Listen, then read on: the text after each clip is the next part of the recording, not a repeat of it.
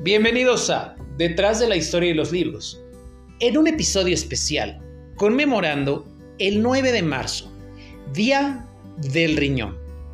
Hoy me acompaña Ileana Durán y Monse Linares, especialistas en este tema. Al igual que yo, somos trasplantados renales, ya que padecemos la enfermedad crónico-renal. Y bueno, no me resta más que dejarlos con esta charla tan amena donde conoceremos un poco de nuestras historias, pero también qué es la enfermedad.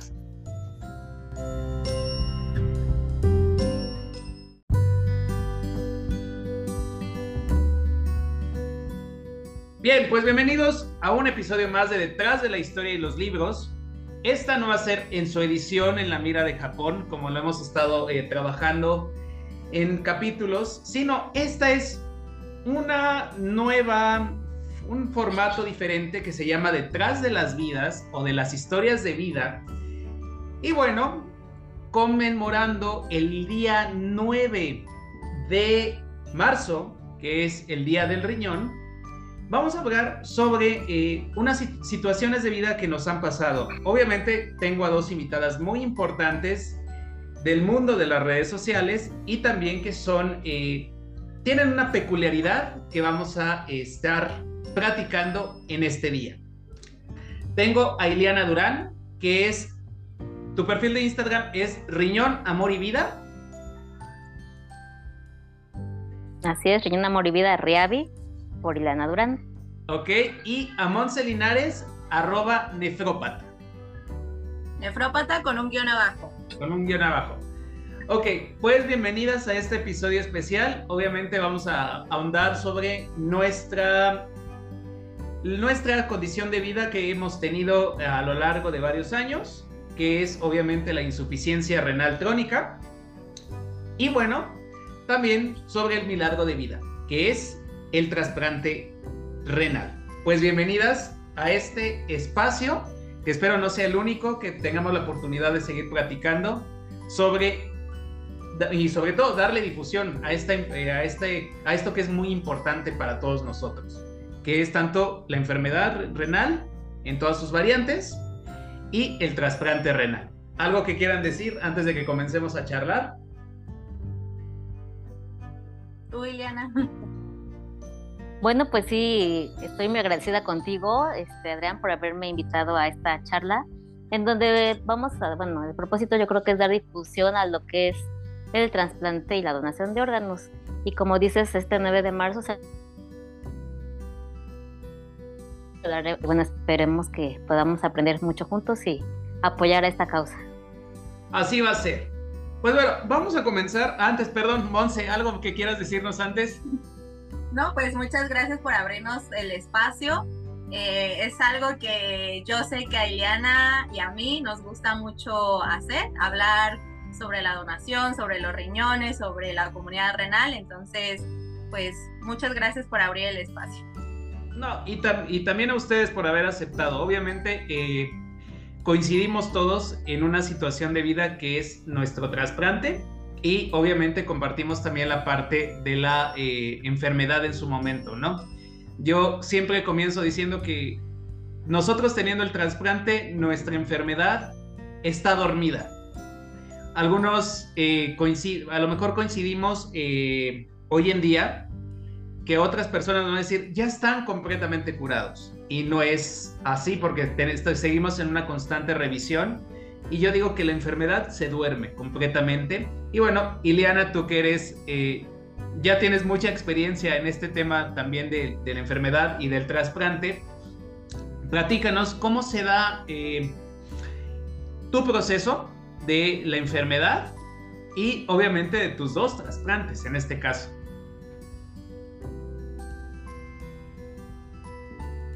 Ok, a mí me detectaron a los nueve años de edad, yo era una niña, Llegué ya prácticamente en etapa 5, llegué al hospital, al otro día inmediatamente me metieron a lo que es diálisis peritoneal, mis riñones ya no funcionaban, eh, yo ya estaba muy mal. Y bueno, estuve dos años y medio en diálisis peritoneal, Y un 17 de mayo del 95, gracias a Dios, llegó la donación de una niña Angelito que desafortunadamente ella falleció. Sus papás tuvieron la voluntad de donar todos sus órganos y gracias a esa niña, seis niños más pudimos seguir viviendo. Donaron eh, riñones, y ese trasplante me dio 23 años más de vida, con calidad de vida. Eh, bueno, sabemos que el trasplante no es la cura, el trasplante es un tratamiento más. O sea, de lo que es diálisis, hemodiálisis y trasplante, pues trasplante es el mejor tratamiento. Y yo tuve la fortuna de estar 23 años sana con ese riñoncito que ese angelito me, me donó. Desafortunadamente, después de los 23 años, eh, bueno, yo padecí cáncer de mama y las quimioterapias dañaron ese riñoncito. Entonces regreso a hemodiálisis, estuve cuatro años en hemodiálisis, ahí te conocí Adrián en la sala de hemo y bueno, eh, cuatro años estuve ahí y tengo la bendición y la fortuna de que mis hermanos son compatibles conmigo. Eh, de niña no me pudieron donar porque pues, eran menores de edad y no está permitido en menores de edad, pero ahora ya adultos, eh, mi hermano fue el suertudo que me que Y bueno, gracias a él, a su gran amor, a su voluntad de donar, pues yo estoy aquí. Ya tengo un año, un mes de trasplante, este segundo trasplante. Y gracias a Dios, afortunadamente, pues muy bien con este tratamiento que es maravilloso. Espero que este ya sea para toda la vida, este riñoncito. Y aquí estoy ya sea apoyando a la causa, fomentando la donación, levantando la voz por los pacientes y eso es como un resumencito de, de lo que he vivido en, estos 40 años de vida. No, y, y de verdad es admirable esta, aparte de la difusión que haces, de esta historia de vida. Son dos momentos muy importantes. Obviamente en un primer trasplante sabemos las, las consecuencias que hubo y un segundo trasplante creo que es magnífico y esa es parte de la magia del, de lo que yo llamo de la, de la medicina y de la ciencia. Pero bueno, ahora tú, Monse, platícanos, obviamente, de eh, cómo padeciste la enfermedad y cuándo llegó esa magia, que es el trasplante. Bueno, a mí me detectaron a los 17 años, me diagnosticaron a los 17 años, a un mes y cachito de cumplir los 18. Yo estaba iniciando la universidad y, y pues nada, o sea, un día igual, como la gran mayoría, yo soy tu fan, Adrián, ahora desde que, desde que nos empezamos a seguir. Yo sé que a lo mejor hay gente que va a escuchar esto que no tiene ni la menor idea de que a lo mejor tiene riñones, ¿no?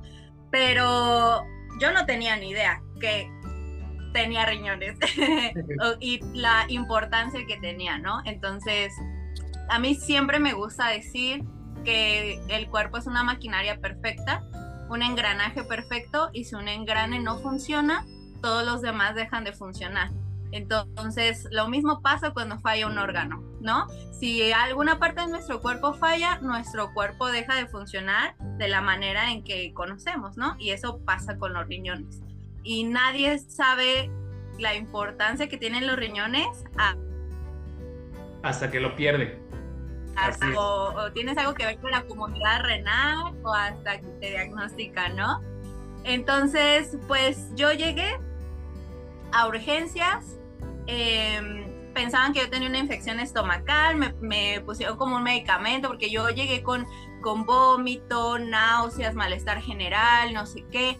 Mi tía en ese momento pensaba que yo estaba embarazada, una locura. Entonces, pues nada, em, pasaron a mi tía porque yo era menor de edad todavía, le dieron el diagnóstico y y pues ahí empezó todo, o sea, yo la verdad pensé que iba a ser muy sencillo. Yo dije, me mandan un tratamiento o me hacen una operación y ya, y se acabó y regreso a la universidad y, todo, todo bien, ¿no?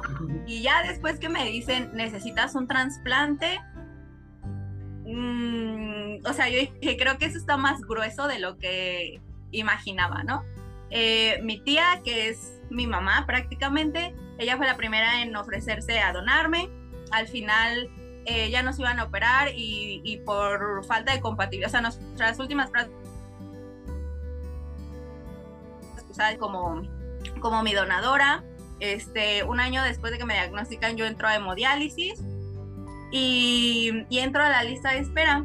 Y pues nada, o sea, yo tardé 10 años en, en trasplantarme porque no encontraba a nadie que fuera compatible conmigo, mis anticuerpos eran muy altos, eh, me llamaron muchas veces de la lista de espera, muchas veces me dijeron que no, em, mis amigas, mis dos mejores amigas de la vida se ofrecieron a donarme, eh, pero no fueron compatibles tampoco, tuve amigos que se ofrecieron a donarme también de la universidad y y amigos conmigo. Em, y pues nada, o sea, fue difícil en cuanto a que yo creo que todos vamos a coincidir en eso, ¿no? O sea, tú tienes un plan de vida, tú, como que tú ya te imaginas cómo va a suceder la vida, porque nunca nos imaginamos que vamos a tener, nadie se imagina que puede llegar a tener una enfermedad, ¿no? Entonces tú tienes un plan de vida y dices, ah, voy a terminar la universidad a tal edad, este, no sé, me voy a casar, o voy a tener hijos, o voy a trabajar trabajar, Entonces decía, o, voy a estudiar mis dos carreras, no sé qué, bla, ¿no? Y con la enfermedad, pues a duras penas acabé una, ¿no? Entonces, em, pues estuve en hemodiálisis mucho tiempo. Eh, y nada, o sea, ya me habían dado muy poquitas esperanzas. Me dijeron como es que tienes muy pocas posibilidades de trasplantarte. Ya hicimos todo lo que podíamos hacer por ti para tratar de bajar tus anticuerpos y que te puedas trasplantar, pero pues solo hay que tener fe, ¿no? O sea, yo creo que cuando los médicos, tú escuchas que los médicos te dicen solo hay que tener fe, es que dices, ya, o sea, caso perdido, eh, ya no tengo esperanzas en la vida, no sé. Entonces yo decidí intentar. Em, yo tuve una plática súper fuerte con mi tía porque yo le decía, pues es que qué tal, yo soy católica y católica pues, pues un poco enfocada, ¿no? Porque mi familia es como muy, así me educaron, ¿no? Entonces, uh, pues yo voy los domingos a misa, participo con las actividades de la iglesia y todo. Entonces, yo hablé con mi tía y le dije, oye, ¿qué tal si la voluntad de Dios es que yo no me trasplante? ¿No? O sea, yo no sé, no conozco su plan, no lo sé, pero ¿qué tal que esa es su voluntad, ¿no? Entonces, y, y, como que dije, bueno, voy a confiar, lo voy a soltar. Eh, y, entonces como que lo dejé ir y en eso me llegó como la oportunidad de como de ver por la vía privada, ¿no? Eh, un médico que me recomendaron muchísimo. Entonces yo fui a la consulta y él me dijo, sí, sí te puedo ayudar este, tráeme a todas tus amigas que te quisieron donar, tráeme a tu tía, este, pero necesitamos hacerte estos estudios para luego hacerte un tratamiento, no sé qué, bla, bla, bla. Entonces me mandó a hacer unos estudios y yo dije, ah, sí, en un mes me los hago y regreso a la consulta. Yo vi en cookies. Y hago la cotización de mis estudios y eran más de 80 mil pesos. Yo dije, o sea, yo nunca he visto tanto dinero junto en mi vida. Y pues nada, o sea, yo armé un, fondeo, es, armé rifas, este, vendí postres, o sea, hice muchas cosas como para juntar el dinero. Y en ese inter me llaman de la lista de espera y me dicen, hay un posible donador, vente, no sé qué. Y yo fui, pero pues voy a ir por cumplir, bla, bla, bla. Me presenté me sacaron los estudios, me regresé a la hemodiálisis y yo venía en el coche diciendo a mi tía, sí, mañana hay que hacer esto, eh, falta como comprar esto en el súper, vamos por esto, esto, esto. Y en la noche me hablaron y me dijeron, ¿sabes qué? Si te quedaste, fuiste compatible, necesitamos que te vengas al hospital. Y pues a mí se me cayeron los calzones porque no, no, no me lo esperaba. Eh, y pues nada, o sea, obviamente me puse nerviosa, me puse con que dije, ya, ya, ya, que me lo pongan ya. Y, y, pues nada, el 13 de mayo del año pasado eh, recibí mi trasplante y, y ha sido lo mejor que me ha pasado en la vida, lo mejor. Y creo que para todos ha sido lo mejor. O sea, yo en mi caso lo puedo contar así rápido. Es este un trasplante. A los 33 me detectan la insuficiencia renal. Eh, y al poquito tiempo, pues comenzamos con todo esto en la raza. eh, tuve la fortuna de, tener la oportunidad de, de que me no trasplantar, de comenzar todo el tratamiento. Y recuerdo muy bien los doctores que fueron así rápido. Tú te nos vas ya ya hemodiálisis y a protocolo luego, luego, porque no queremos que estés más tiempo aquí. y a los seis meses mi papá regresa a Estados Unidos y se hace también el acto de magia de la compatibilidad. Y después, pues bueno, el 6 de octubre de 2021 soy trasplantado renal. Obviamente es... Nadie se espera, como lo comentamos los tres, nadie se espera esta enfermedad. En mi caso, igual comparto con Liliana esta parte de, del, y contigo, Monse, perdón, también, de la cuestión de, de vida y de que sea una, eh, de que tenemos como muchos planes y que de repente llega esta, llega esta situación, te cambia en más de 180 grados la vida. Pero también está la fortuna de que hoy en día, este, pues vemos la vida de otra forma. Por algo pasan las cosas, ¿no? Y a la par de eso, bueno, datos curiosos, eh, me puse a investigar cuándo fue el primer trasplante renal. Fue en el año de 1954 a nivel mundial. ¿No? Y eh, aquí en México fue en el año de 1963 por el doctor Federico Ortiz Quesada en el Instituto Mexicano del Seguro Social. O sea que a nivel histórico, eh, la medicina ha avanzado muchísimo y creo que eso también hay que resaltarlo bastante. Obviamente, eh, para no hacer mucha, muy largo eh, todo esto, que todas estas prácticas de vida que también nos gusta a veces ahondar, ¿cuáles son las funciones principales del riñón? Ileana, ¿cuáles son las, funciones generales del, riñón? Aunque ya nosotros las conocemos, pero... Sí, puedo mencionar que controlan la presión arterial, controlan, eh, bueno, todos los electrolitos y las toxinas del organismo. Son los encargados de depurar la sangre. Filtran al día, bueno, los dos riñones, creo que son 190 litros de, sangre al día. Eh, otra, relacionado el, el riñón con el corazón. Si falla uno, inmediatamente falla el otro. ¿Y qué más podría decir? Pues principalmente eso, creo que es lo más importante, el control de líquidos. Digo, uno que ya pasa por esto cuando ya no puedes tomar agua, cuando ya no puedes hacer pipí, cuando ya no puedes comer muchas cosas porque pues el riñón ya no limpia, te das cuenta de lo importante que son. Yo me atrevería a decir, sin temor a equivocarme, que yo creo que los riñones son los órganos más junto con el hígado, pero ya que estás en la enfermedad, dices, no manches, es que los riñones hacen todo, o sea, pues son básicos, importantes, pero creo, que esos serán como puntos más importantes que tratan el, los riñones.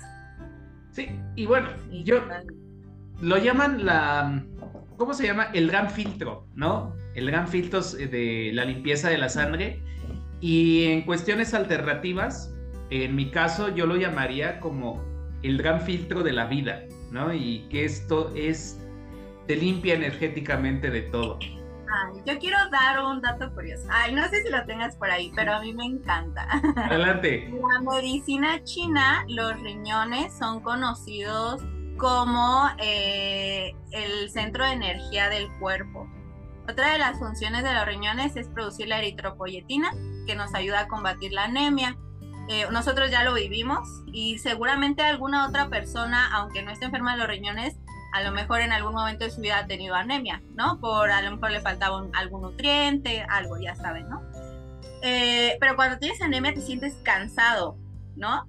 Y, un, constante de los pacientes renales eh, antes de trasplantarse es que estamos cansados todo el tiempo. E incluso uno de los síntomas principales de la enfermedad renal es el cansancio extremo, ¿no? Entonces, los chinos dicen que los riñones son la fuente de energía muy bonito. Sí, y es justamente eso. Eh, ahorita que me acuerdo, a mí también me dieron ese estrito de todo lo que es la medicina eh, tradicional china. y uno de esos es eso, ¿no? La parte de que son el gran filtro de vida, son este, eh, lo que mencionabas ahorita de que son el centro energético y que es también como parte importante y fundamental. Justamente una de mis terapeutas eh, es lo que me, comentaba en su momento. Pero aparte de que, bueno, estamos hablando ya de la función renal, de, nuestra experiencia con la enfermedad, ¿cuáles son los eh, principales bueno, ya hablamos de los tratamientos que son hemodiálisis, diálisis y el trasplante, que el trasplante es creo que la, mejor oportunidad de vida para todos nosotros. Eh, no vamos a hablar de medicación todavía porque ahí sí necesitamos un médico especialista que, porque cada caso es distinto, ¿no? Y cada dosis es diferente. Pero, por ejemplo, o, se me viene a la mente esta parte de eh, cómo podemos incentivar la cultura de la donación y el trasplante. Porque creo que es importantísimo también eso, darle mucha difusión. Sobre todo, justamente por eso también estoy haciendo, el, y así lo digo, uno de los objetivos del podcast es este, darle mayor difusión este, a la cuestión de la cultura de la donación y el trasplante. Y lo voy a decir así, me lo atrevo a decir en frente de ustedes, que tenemos que cambiar o por lo menos poner nuestro granito de arena en cambiar la cuestión de la mentalidad de las personas. Que en cierta forma, y lo digo así, y no, bueno, yo en este caso lo viví así, yo era muy apegado, o sea, yo como que no compartía, no, no nada de esto. Y creo que es algo que tenemos que cambiar. Algo a lo que voy es en el sentido de, de cambiar esa visión y sobre todo también cambiar de que la gente lo entienda de que es un acto de amor. Y creo que es, aparte de que de la vida misma, ese es uno de los mayores actos de amor que tenemos hoy en día. Entonces, les cedo la palabra para que ustedes también nos comenten esa parte de cómo poder pues difundir y hacer esos cambios que se están haciendo, que, que tenemos que hacer. Pues justo es esto, abrir estos espacios, ¿no? Hace unos meses Ile y yo tuvimos la oportunidad de estar en Cámara de Diputados con otros compañeros de la comunidad y, y, yo decía algo que siempre he pensado, pero como que no, o sea, como que no había tenido como el espacio oficial para decirlo, pero eh, Ile lo vivió los dos mundos, ¿no? El mundo oncológico y el mundo de, la prevención contra el cáncer y el Día Mundial del Cáncer, que es ahora el 4 de febrero. Las clínicas, los hospitales, la raza, siglo, se iluminan, este, se, se pegan carteles en todos lados, eh, los médicos traen sus listones, en octubre que es el mes contra el cáncer de mama, los monumentos se iluminan de rosa, eh, hay, este, incentivan mucho a la gente, a las mujeres, para que se, que ojo, el cáncer de mama entonces también es importante que se cheque, ¿no? Pero nos incentivan a que nos hagamos nuestros chequeos, a que hagamos la, autoexploración, ¿no? Que, que, estemos como muy al pendiente, como que se hace mucha conciencia. Pero en marzo, en septiembre, no se ven carteles, ¿no? Incluso hace poquito que fue el mes contra la violencia, em, en siglo XXI había imágenes como que explicaban los tipos de violencia y todos traíamos nuestro eh, listón naranja y tal, ¿no? Pero en marzo y en septiembre no vemos a nadie con su listón verde más que alguien que sea paciente renal y yo porque la neta soy bien ridícula y me encanta ponerme mis moños o, alguna cosa verde, ¿no? Hay como que algo que diga, oye, ¿sabías que tiene riñones? Oye, eh, chécate la presión, oye, este, controla tu diabetes porque puede causar enfermedad renal. O, eh, mira, aquí hay pacientes que requieren de ti, ¿no? O sea, porque la donación, decimos que es el acto de amor más grande porque sí o sí requerimos, hasta ahora la ciencia no ha avanzado tanto como para que un paciente renal con necesidad de un trasplante lo logre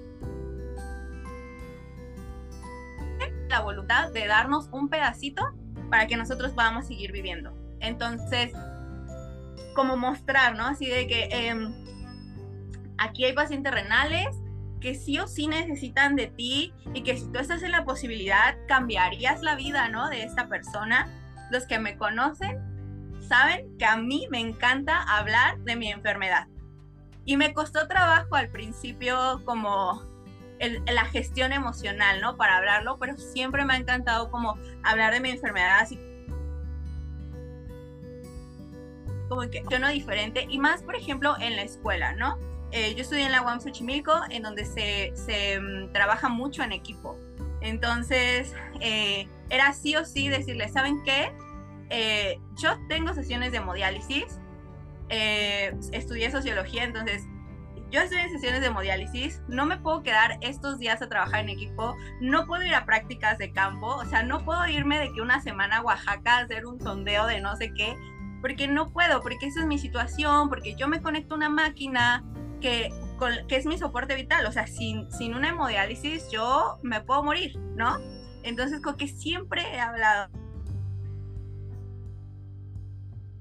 Em, hace poquito fui con una prima a un curso de maquillaje, ¿no? Yo fui modelo de ella y que, me maquillara. Y descubrí, o sea, yo hablando de que de mi enfermedad como siempre, y descubrí que el, maquillista, el que dio el curso, era paciente nefrópata también, ¿no? Entonces yo platiqué con él y le dije, no, mira, y mira mi fístula. Y entonces me alcé la manga, le enseñé mi fístula, le platiqué, le enseñé mi cicatriz del trasplante. Y, pues nada, o sea, yo le dije, ánimo, toma terapia. O sea, como que yo le platiqué, ¿no? Le dije, esto eh, tú vas a salir adelante, eh, todo va a estar increíble, bla, bla, bla. Y hoy me enteré que él falleció. Él falleció, pasó todo muy rápido, le detectaron como la enfermedad, em, pues yo supongo que muy tarde, no lo sé, eh, pero también es eso, ¿no? Em, la prevención, como, oye, hazte un chequeo. Sí o no, o sea, cualquier enfermero te, en el IMSS, en, ¿cómo se llama este, este módulo en las clínicas? Donde te dan los condones y los cepillos de dientes y... Medicina familiar. Ándale, ahí te pueden checar la presión, ¿no? Entonces, o sea, como esa cuestión de, de, la prevención, de que, de que ver las clínicas tapizadas, ¿no? En marzo y en septiembre de, oye, este, es en marzo, por oye, no, no sé, o sea, hay gente que se entera que nació con un riñón hasta que son, tienen 60 años, ¿no? O mujeres que se embarazan y por ahí se dan cuenta que tienen un riñón nada más y jamás en su vida se dieron cuenta, ¿no? Eh, y en septiembre, por ejemplo, esta cuestión de, porque no solo necesitamos riñones, necesitamos córnea, necesitamos hígado, necesitamos pulmones, porque no nada más somos los pacientes renales, ¿no? O sea, hay gente que necesita la donación, ¿no? La esta, esta cuestión de, que se vea, de que sea visible, de que en el IMSS la gente haya más campañas, de que chécate, ¿no? Em, no sé, los médicos con su listón verde, eh, no sé, el dibujo de un riñón por ahí, no sé, o sea, algo que, porque alguien ¿sabes? A lo mejor no todos, pero alguien, por ejemplo, le va a hacer clic por ahí algo y va a decir, ah, me voy a ir a checar, ¿no? Y a lo mejor todo está bien y qué cool, qué chido. Pero a lo mejor, y, puedes manejar la situación súper diferente, como, no eso de que entras a urgencias y sales con un catéter de diálisis o hemodiálisis, ¿no? O sea, como que, ¿no? Tienes más tiempo. Entonces, yo creo que eso es como ser más eh, visibles nosotros. Y tenemos que serlo constantemente, creo que justamente necesitamos eh, crear más espacios y bueno, ustedes tuvieron la fortuna de estar en, este, en el Congreso, que es uno de los lugares históricos que luego voy a ir a visitar. Bueno, ese es eh, para otros temas, pero creo que es muy interesante seguir dando difusión a esto Obviamente creo que las redes sociales también nos están permitiendo que se dé una mayor difusión. Bueno, aquí Liana, pues ella es la experta en, este tema desde Facebook con su eh, portal de Riñón, Riñón Amor que, es, que tiene más de 100 mil seguidores y obviamente nos damos cuenta que por lo menos yo, de manera eh, real, de manera este, correcta, se puede decir, creo que Ile se nos desconectó, ahorita se... Que, no fue Ileana. Ahorita debe de regresar, pero bueno, hablando de Ileana justamente para que nos escucha, este, ella es la fundadora de esta, de esta página de Facebook, Riñón, Amor y Vida, y también creo que lo, interesante es, eh, es esto, ¿no? Que, o por lo menos yo así lo vi, yo pensé que era único con la enfermedad, y no es así. Hay miles de personas que tienen la misma condición que nosotros, no solo como insuficiencia renal, sino también como trasplantados. Entonces, vamos a tener que hacer un pequeño corte, corte comercial.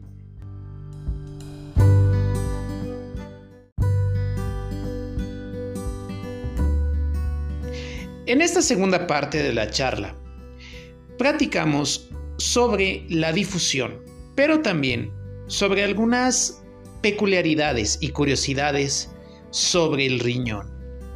Asimismo, está la invitación abierta para una mini temporada para hablar sobre el riñón, la enfermedad renal y el trasplante renal. A continuación, la segunda parte de la charla.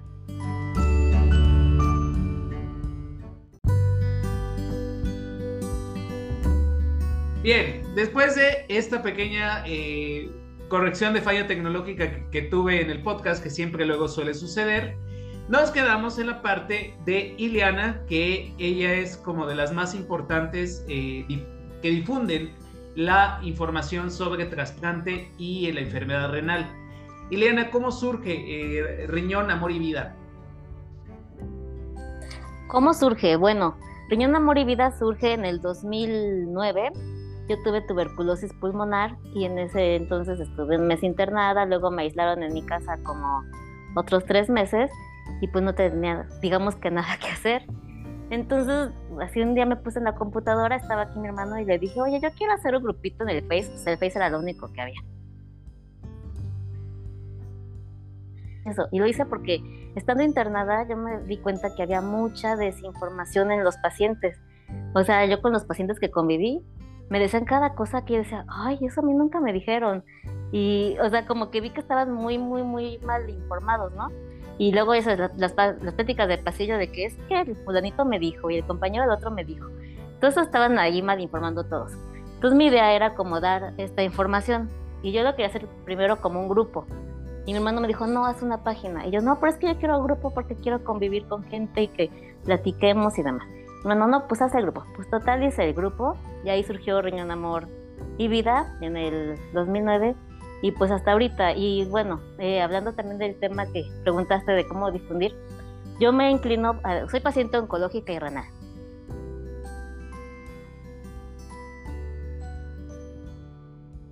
Entonces siempre es visto, todo el mundo los ayuda, todo el mundo voltea, todo el mundo habla por ellos.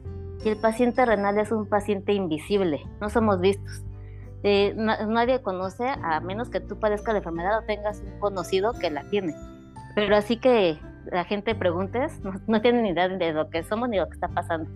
Entonces yo decido enfocarme en el tema renal porque dije, pues en onco tienen mucha ayuda, todo el mundo los ve, todo el mundo los ayuda, pero el renal, ¿quién nos ve? ¿Quién nos ayuda? Nadie sabe nada, es más, mucha gente yo creo que ni sabe que existimos. Entonces por eso que en el 2013-14 que yo estoy con, terminando el proceso oncológico, decido voltear a ver a los pacientes renales y hablar por ellos y alzar la voz por, por ellos. Y en ese entonces mi página ya tenía pues buen alcance y dije, pues de aquí me voy a, agarrar. De hecho me hablan a mí, eh, me acaban de invitar al Senado porque piensan que yo soy como una fundación muy grande. Y yo así de, no, soy yo solita, soy yo. Entonces, bueno, aprovechando esa pues fortuna que tengo de poder ser vistos, ahí es cuando volteo a ver al paciente renal. Y es esta parte, ¿no? Somos, somos invisibles y pues la forma yo creo que ahorita donde nos tenemos que agarrar principalmente es en medios de comunicación, que está muy de moda el internet y todo eso, pues por ahí meternos para que la gente nos conozca. ¿Por qué no dona la gente? Porque hay muchas, muchos mitos atrás de la, de la donación, mala información, que si el tráfico de órganos que mucha gente, no, yo me quiero ir enterito, que me entierren enterito. Y pues no, ¿no? Una vez leí una frase que decía, Dios nos hizo con dos riñones para compartir uno. Y pues sí, bueno, cuando estás vivo, ¿no? Y bueno, cuando morimos, pues al final del día, pues viendo, trascendiendo a través de otra persona. En mi caso, esta niña que me donó a Nayeli, pues ya pasaron 28 años y ella sigue viviendo en mí. Entonces, creo que es una manera linda de, trascender y pues por eso es que me enfoco ahorita al, paciente renal. Creo que hay que abarcar muchísimos, muchísimas áreas, pero siento que estas son las más importantes, ¿no? Que no somos vistos y pues aprovecharnos de las redes, de todo y alzar la voz. Y siendo nosotros mismos testimonios, o sea, que la gente nos vea. A mí como me me encanta decir que soy paciente renal porque la gente se queda de, ¿cómo eres paciente renal? Y yo, sí, sí soy renal y hago mi vida normal y puedo hacer muchas cosas, con algunas muy, muy pocas limitaciones afortunadamente, con los cuidados que cualquier persona sana o no debe de llevar, alimentación, ejercicio, lo mental, todo, todo integral, espiritual, lo material y todo, pero pues somos seres humanos, ¿no? Y a mí no me gusta decir enfermedad, me gusta decir que tenemos una condición de vida porque yo creo que todos los seres humanos tenemos una condición, ya sea renal, hepática, diabetes, mental, eh, pero todos, todos, todos tenemos una condición. No vemos nadie que estemos exentos de, de eso. Y justamente esas son las etiquetas que debemos de tener, ¿no? O sea, son las que nos caracterizan. Justamente, bueno, en mis, todas mis redes sociales siempre pongo receptor trasplantado renal porque justamente soy eso. Soy, es, creo que, y es la, como igual que tú, Iliana, es la que más presumo. Yo soy trasplantado. O sea, y no es en un sentido de, presumir, ¿no? Sino es más bien de que, de que conozcan también nuestra realidad y de que sepan que hay un sector muy importante de la población que tiene que ser visible. Justamente, bueno, eh, se me viene a la mente a nivel este, literario, que me encanta leer libros, ¿no? Hay libros en donde obviamente eh, se le da voz a, esas, a estos sectores y siento que también falta más difusión. Hoy en día pues, son los medios de comunicación, es esto que estamos haciendo, eh, los podcasts, YouTube también es otra eh, herramienta creo que muy importante para, para difundir información. Y vale mucho la pena seguir divulgando estos eh, hermosos temas, esta, obviamente esta condición, coincido también, que creo que es lo más este, correcto, y que la gente se dé cuenta de que la donación, el trasplante, no los va a hacer menos, los va a hacer más, como dices, o sea, es la parte de la trascendencia, ¿no?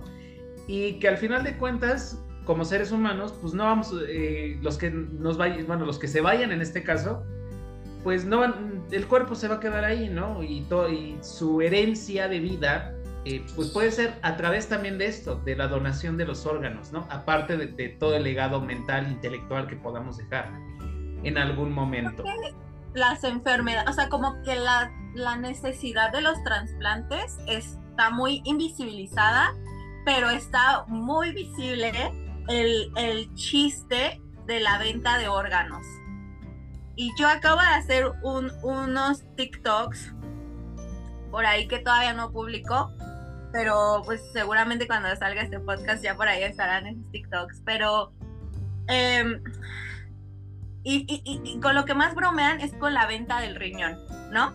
Entonces, eh, yo tengo que cambiar la grabación de mis lentes, entonces ya saben que San Google te escucha y lee todas tus conversaciones. Entonces me empezaron a salir un montón de anuncios de ópticas y entre esas un anuncio de Ben Frank en donde dice, no necesitas vender un riñón para lucir no sé qué. Y entonces yo me quedé así como que, o sea, descartado Ben Frank, no voy a comprar mis lentes ahí, bye, ¿ok? Yo soy muy fan de Pepe y Teo, eh, y, yo mm, eh, ayer estaba escuchando justo su Pepe y te opinan y entonces Peo dijo así como, mm, tengo dos riñón. aquí, porque nos faltan pagar como cosas. Y fue como, ay, no, o sea, como que todo el mundo así como normaliza de, pues ya, voy a tener que vender un riñón para pagar esto, ¿no? O esto me va a salir en un riñón. Entonces, sí está muy normalizada como la venta de los órganos, el riñón en específico, pero no la necesidad, ¿no? Y, y, esto causa que a mí me han llegado comentarios, por ejemplo, en TikTok, en YouTube, que dicen, ah, yo sí lo donaría, pero si le dan una compensación económica a mi familia, ¿no? O sea, yo que, aunque yo me muera, yo me vaya, pero que le den algo a mi familia. Si no, no. O antes de yo estar trasplantada, me llegaban muchos mensajes, o sea, de verdad, muchos mensajes que decían, te vendo mi riñón. A ti te falta, a mí me sobra, que no es que te sobre un riñón, ¿no? Pero muy bien puedes donar un riñón y vivir plenamente siendo donador, ¿no? Pero es como que a ti te falta, a mí me sobra, te lo vendo. Entonces, como que la gente entonces se hace la idea de que no voy a donar, lo voy a vender, ¿no? Porque eh, es ese chiste, ¿no? Y que hay una ganancia económica. Entonces, ¿qué, qué, a qué grado, o sea, yo acá ya loca socióloga capitalista, pero ¿a qué grado llega este, esta, esta venta del cuerpo humano en donde ya el órgano se convierte en una mercancía, ¿no? Y, y, entonces también eso influye mucho a que la gente ya no quiera donar, porque dice, ¿qué voy a recibir a cambio? ¿No? Entonces, híjole, sí, sí, también está, me crea mucho conflicto eso que normalicen este chiste de de la venta de un riñón. Sí, sí, sí. Y justamente, creo que en el día a día lo vivimos. Bueno, yo como soy docente, los niños saben mi historia. O sea, yo sí soy, ya desde que me pasó esta enfermedad, yo ya dije, eh, yo soy un libro abierto. Yo ya no, no voy a ocultar nada, ni quién soy, ni lo que soy, ¿no? Aparte de que obviamente yo les comenté que pertenezco a la comunidad LGBT, ¿no? Que es una de las cosas que, que a mí me, en algún momento me dio miedo y dije, no, eso ya no es. Justamente, hay que, antes de, continuar, otra de dato curioso, dicen que los riñones son, eh, los riñones son los que reciben, eh, aparte de ser este filtro, tienen que ver con los miedos.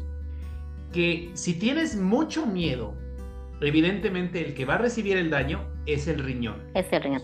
Sí, la emoción que rige el riñón es el miedo. Cada órgano tiene una emoción y la de riñón es miedo. De hecho, dato curioso, por eso se dicen miados, porque miados tiene que ver con el miedo. Es un dato por ahí. No, y está muy bien. Justamente ahorita que ahorita platicando eso se me vino a la mente. Pero bueno, retomando un poquito rápido, yo les dije eso a los niños, ¿no? O sea, me presenté primero con lamentablemente con la etiqueta que nos ponen de LGBT y luego ya con la etiqueta de trasplantado renal. Ahí ellos se quedaron, ¿cómo que es trasplantado, no? Y le digo, pues tengo tres riñones. Mis dos riñones originales, ojo, no nos los quitan, nos los dejan. Y el, la otra etiqueta, yo tengo un tercer, un tercer riñón que es, fue donado por mi padre, ¿no? Y a veces cuando platico con ellos, estamos dando clases, hacen sus bromas y dicen, ¿cuánto le pagan, maestro? Nosotros, este, va, puede hasta perder su riñón, ¿no? Y, o sea, cosas así que ya digo que se normalizan y justamente yo les digo, a ver, no, hay que quitarnos eso porque obviamente, o ese tipo de pensamientos, porque obviamente, aparte de que generan incomodidad en, el sector, bueno, en este caso en la comunidad renal, pues también es como dices tú, Monse, la parte de el, este, ¿cómo se llama? Del tráfico de órganos. Y pues eso no, es, no está bien en cierta forma, ¿no? Yo por ahí hice un, un video en YouTube. No, yo se mito completamente de, el, título es Compré un riñón, ¿no? Y entonces yo leí ahí como, o sea, sociológicamente, em, por ejemplo, este tipo de chistes, por ejemplo, el grito homofóbico que hacía en los estadios, ¿no? Que se luchó mucho para, para prohibir ese grito aquí en México, porque normalizaba un tipo de violencia, ¿no? Hacia la comunidad LGBT, ¿no? Por ejemplo. Eh, eh, eh, y, todos decían, es un chiste. Sí, pero es un chiste violento, ¿no? Y, justo creo que es, o eso de, de, los órganos, pues también es como un chiste violento, porque no, ah, desencadena un montón de cosas. Eso de que la gente dice, ah, el riñón tiene valor, entonces mejor lo vendo, ¿para qué lo dono? O sea, si no voy a recibir nada a cambio, o ya sé que puedo recibir algo a cambio, ¿no? Y entonces genera que la gente que tiene acceso o tiene capital económico para comprar un órgano sea la que tenga acceso a la salud, cuando la salud es un derecho universal de todos, ¿no? Y entonces otra vez como este, ese clasismo de que, porque es real que las personas que tienen más dinero tienen mejores condiciones al tratar una enfermedad, ¿no? O sea, otro tipo de instalaciones, otro tipo de oportunidades que las personas que no tienen o, la capacidad económica o el acceso a em, seguridad social, ¿no? Como nosotros, nosotros tuvimos la fortuna de tener el IMSS, los tres, ¿no? O sea, bendito IMSS, pero hay gente que no, ¿me entienden? Entonces, como que es separatista también esto, ¿no? Que quien sí lo pueda pagar, como un iPhone, lo puedes pagar, lo puedes tener, ¿no? Lo puedes pagar, puedes tener un trasplante. Siento que nos trata de eso porque todos somos humanos y todos merecemos tener una vida plena y todos deberíamos de tener acceso a la salud porque es un derecho con el que nacemos, ¿no? y que Bueno, y si los, Adelante, donadores, no iba a decir que si los donadores, bueno, la gente que no ha donado supiera la gran bendición y el pago que tienen los donadores. Bueno, yo lo he platicado con muchos donadores y dicen que es lo mejor que han hecho su vida. O sea, que dan gracias a todo lo que, a Dios, a lo que sea, por haber podido ser donadores en, en vida, porque no hay nada que les pague. O sea, la satisfacción que obtiene un donador. Yo no soy donadora y admiro hoy mucho más a mi hermano porque yo tenía una donación cadavérica y admiraba esa parte pero ahora en vida digo, no, no, no alcanzo a dimensionar lo que es la, donación de órganos. Y paréntesis aquí, pues mi hermano pertenece a la comunidad y es un donador. Entonces, pues lo amo muchísimo más. No, y justamente, bueno, yo por ejemplo, mi papá igual es un donador y algo que, se dice, ¿no? Cuando haces, te, te dejas de ese o te desapegas de algo, hasta de un órgano, te cambia la vida, ¿no? En este caso mi papá, pues él así literal me lo dijo, yo lo hago por amor, uno, y dos, yo me desapegué también, o sea, me quité esos complejos que tenía. Como que se liberó en cierta forma y también liberó, eh, digamos, bueno, podemos entrar en cuestiones de, sobre, no esotéricas, sino sobrenaturales o lo podemos decirlo, pero él mismo me lo dijo que se sintió que se limpió como ciertas deudas que tenía con la vida, que luego también suele pasar. Que así esto te funciona, o sea, que cada quien tiene sus creencias y aquí no juzgamos a nadie. Así es. Tienes derecho a tener tus creencias siempre y cuando no afecten a verlo de esa manera o, o, que vas a vibrar más alto, que vas a tener una conexión cósmica con tu receptor, súper válido también. Y está padrísimo. Justamente, bueno, yo en mi caso eh, tuve una relación complicada con mi padre y el trasplante en mi caso sanó nuestra relación, ¿no? Y eso también creo que es muy, muy bonito mencionarlo. Ahora en un futuro cuando platiquemos sobre trasplante renal en septiembre y que veamos más perspectivas, ahí van a entrar a lo mejor aparte de, lo que es psiconefrología, pues a lo mejor también aparte, yo lo llamo alternativo, ¿no? Porque sí, he, de decir que aparte de la parte psicológica que me apoyó, mi psicólogo, él sí fue como muy abierto y me dijo, busca lo que también te pueda apoyar. Y en mi caso, pues fue, tuve que viajar virtualmente a Venezuela, a Chile, a Colombia, a buscar terapeutas. Y que hasta hoy en día, bueno, sigo en contacto con estas terapeutas que me han ayudado. Desde constelaciones, este, una, bueno, otra sí fue psicóloga, psicóloga y era médico internista, que fue muy curioso esa situación, pero le metía mucho de la parte de energías, de la cuántica. Eh, y otra de mis terapeutas que hoy en día es programación neurolingüística y que esa sí no la suelto para nada, ¿no? Que es también como el cambio, de a partir del cambio de las palabras, este, generar nuestro cambio de pensamiento, ¿no? Y eso nos me ha ayudado bastante. Por ejemplo, ¿a ustedes qué más les ha ayudado eh, en este proceso, tanto pre como post trasplante? Aquí Liana es la maestraza en en eso? O sea, tú arráncate, porque eres la maestraza en eso. Bueno, yo me he agarrado de todo, de todo, de todo. O sea, yo creo en un Dios, porque así me enseñaron a decirle. O sea, no creo en la religión, creo en un Dios. Y bueno, yo me he agarrado de todo, así que si lo esotérico, que si los ángeles, que si lo cuántico, que si programación neurolingüística. O sea, he Reiki, o sea, he hecho Reiki, he hecho muchas, muchas cosas, que si numerología, de todo, de todo, de todo, de todo. Y me he agarrado de todo eso porque todo eso en su momento me ha funcionado. No, ahorita justo estoy en un curso que también tiene que ver con registros akáshicos.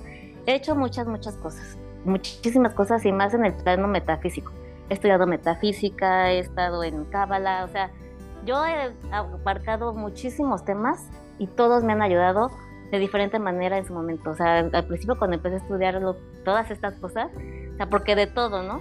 Yo sé como que para qué lo, estoy estudiando. Y llega el día que te lo juro que digo, ah, ahora sé por qué hice el Reiki. Ah, hoy sé por qué hice la cábala. Hoy sé por qué me fui a la metafísica. También ahorita estoy metida, metidaza con, con la Biblia pero en un enfoque diferente. Entonces vas entendiendo tantas cosas en, el, en este camino y sí, lo, lo también tengo mi, terapeuta.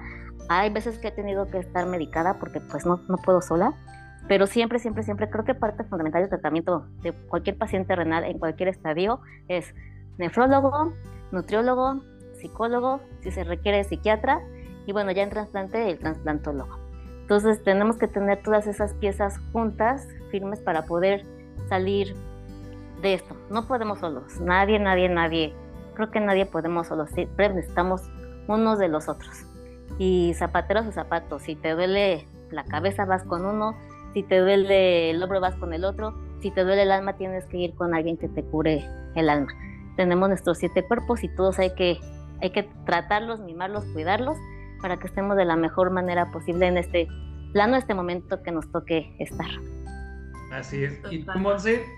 Yo siempre digo, a paréntesis a lo que dice Ile, yo siempre, porque a veces me preguntan, ¿no? Eh, que si em, pueden tomar tal terapia, no sé qué. Yo siempre les digo, y eso es como consejo para las personas que nos escuchan, sí, siempre y cuando no interrumpas tu tratamiento médico con el que ya estás, ¿no? Porque hay algunos pacientes que dicen, ya dejé de ir a la hemodiálisis porque voy a ir a que hagan, no sé, me voy a ir a tomar unos test o a hacer acupuntura, entonces ya dejé de ir a la hemodiálisis porque acá ya me dijeron que me van a tomar. No, súper válido que todo vaya de la mano, ¿no? Si en ese momento requieres la hemodiálisis y el médico te está diciendo, en ese momento requieres la hemodiálisis, puedes hacer todo, todo la medicina alternativa siempre y cuando no, no interrumpas tu tratamiento médico, ¿no? Porque es súper válido. Lo que te dé paz mental es súper válido también hacerlo, ¿no? Yo la verdad, pues como ya les compartí, yo soy católica. A mí me educaron eh, desde chiquita como, como católica, ir a misa los, los domingos y siempre lo cuento, ¿no? Cuando me diagnosticaron yo me enojé un chorro con Dios y y le dije, o sea, de pero de todo, ¿no? Y cuando yo veía pasar los años y los años y, veía que yo no me trasplantaba y que mis amigos se trasplantaban y todo, yo decía, Dios, pero, o sea, ¿qué quieres de mí, no? Y, em, en la Biblia, leyendo mi Biblia, encontré, ¿no? Y yo decía, bueno, Moisés se tardó tantos años el liberar al pueblo de Dios, ¿no? Y, el pueblo de Dios se tardó 40 años en establecerse, ¿no? Perdidos en el desierto. Eh, Jesús se tardó 30 años en empezar su apostolado, ¿no? En empezar a predicar. Entonces decía, ok, ¿no? Eh, las cosas a veces tardan. A lo mejor a veces no es un no, pero también Dios dice que no. O sea, también Dios, y yo lo he aprendido, también Dios a veces dice que no este, pero entonces como que también de como que agarrarme de ahí también me sirvió y, y de mis mejores amigos eh, son cristianos, entonces ellos también como que oraban mucho por mí y, y, y también me, me, ayudó mucho los libros, igual, o sea, la verdad es que eh, leer de todo, yo leí un libro que, de Deepak Chopra que se llama, ay, se me fue el nombre ahorita, Bueno, te lo paso y por ahí lo pones, porque no me pero es de Deepak Chopra y habla sobre el poder de la mente en, en las enfermedades, ¿no? Y también leí el de mm, Enric Orbea, el de, ¿cómo se llama? Camino a un curso de milagros, solo así se llama. Sí, es Camino de Milagros. Entonces, como que esta, esta programación neurolingüística, yo tomé un curso con un sacerdote que es programador neurolingüístico, entonces como que muy enfocado como a la oración contemplativa y esas cosas, pero decía como hay que cambiar nuestro discurso, ¿no? Hay que cambiar nuestro discurso. Y, estas cosas, o sea, aunque no crean, a veces el catolicismo también es como más de vibrar alto, o sea, como que hay esos padres ahí medios hippies. Entonces, eh, me gustó mucho, o sea, leer, yo tengo un médico internista que es médico internista, pero fue a estudiar a China, medicina china también. Entonces, eh, él, tiene otra manera como de ver la medicina y, él siempre me pregunta, o siempre que llego a la consulta con él, me dice, emocionalmente, ¿cómo estás? ¿No? O sea, antes de decirme como todos mis síntomas corporales, emocionalmente, ¿cómo estás? Enojada, triste, feliz, ¿no? O sea, y entonces de ahí partimos, ah, ahora, entonces, ¿qué te duele? qué has sentido, cómo está tu presión, ¿no? Entonces, eh, sí, o sea, creo que eso es lo que a mí también me ha ayudado como a... Y fui vegetariana muchos años. Mucho tiempo. Oh. sí. Es muy interesante seguir platicando sobre este tema, viendo lo que nos ha ayudado, obviamente, eh, todo lo alternativo y obviamente sin dejar de lado la medicina, ojo, porque eso también es muy importante destacarlo. Lamentablemente, casi ya se nos está acabando el tiempo para este primer episodio especial de, eh, Día del Riñón. Obviamente eh, la práctica y la invitación está abierta para en septiembre, una temporada yo creo un poquito más larga en donde abarquemos todos los temas ahora sí a profundidad a nivel nutricional, a nivel médico, a nivel este, psicológico, alternativo también y a lo mejor tener más invitados con respecto a las experiencias del trasplante y de la enfermedad renal, porque hay que seguir, vuelvo y repito, darle difusión.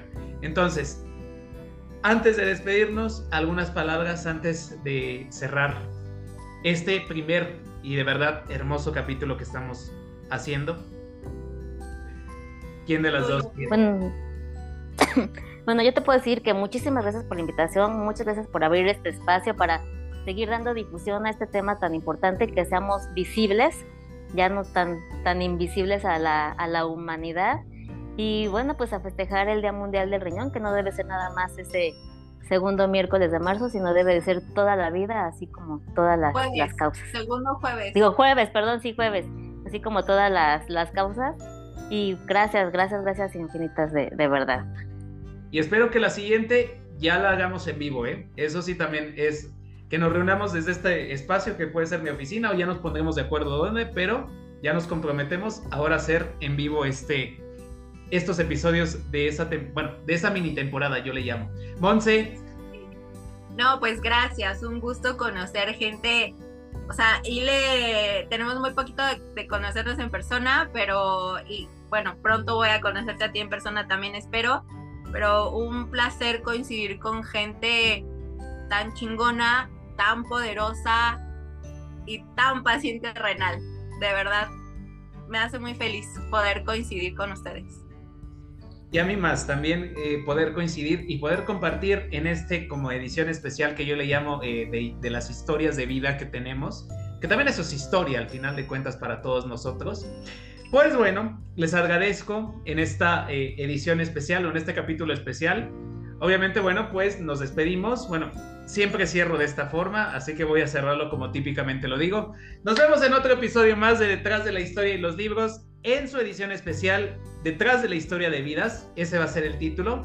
Trasplantados renales o día del también Día del Riñón. Nos despedimos y nos vemos en los episodios que restan de Detrás de la Historia de los Libros en la mira de Japón.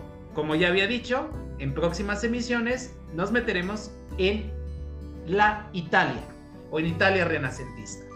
Pues bueno, muchas gracias a las dos y nos vemos muy pronto en septiembre.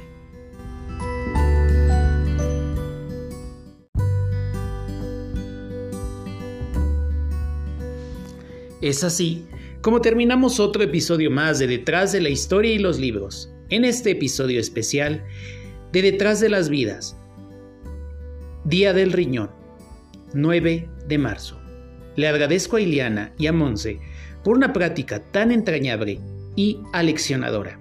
Y bueno, nos vemos y continuamos con los episodios de En la Mira de Japón. Hasta la próxima.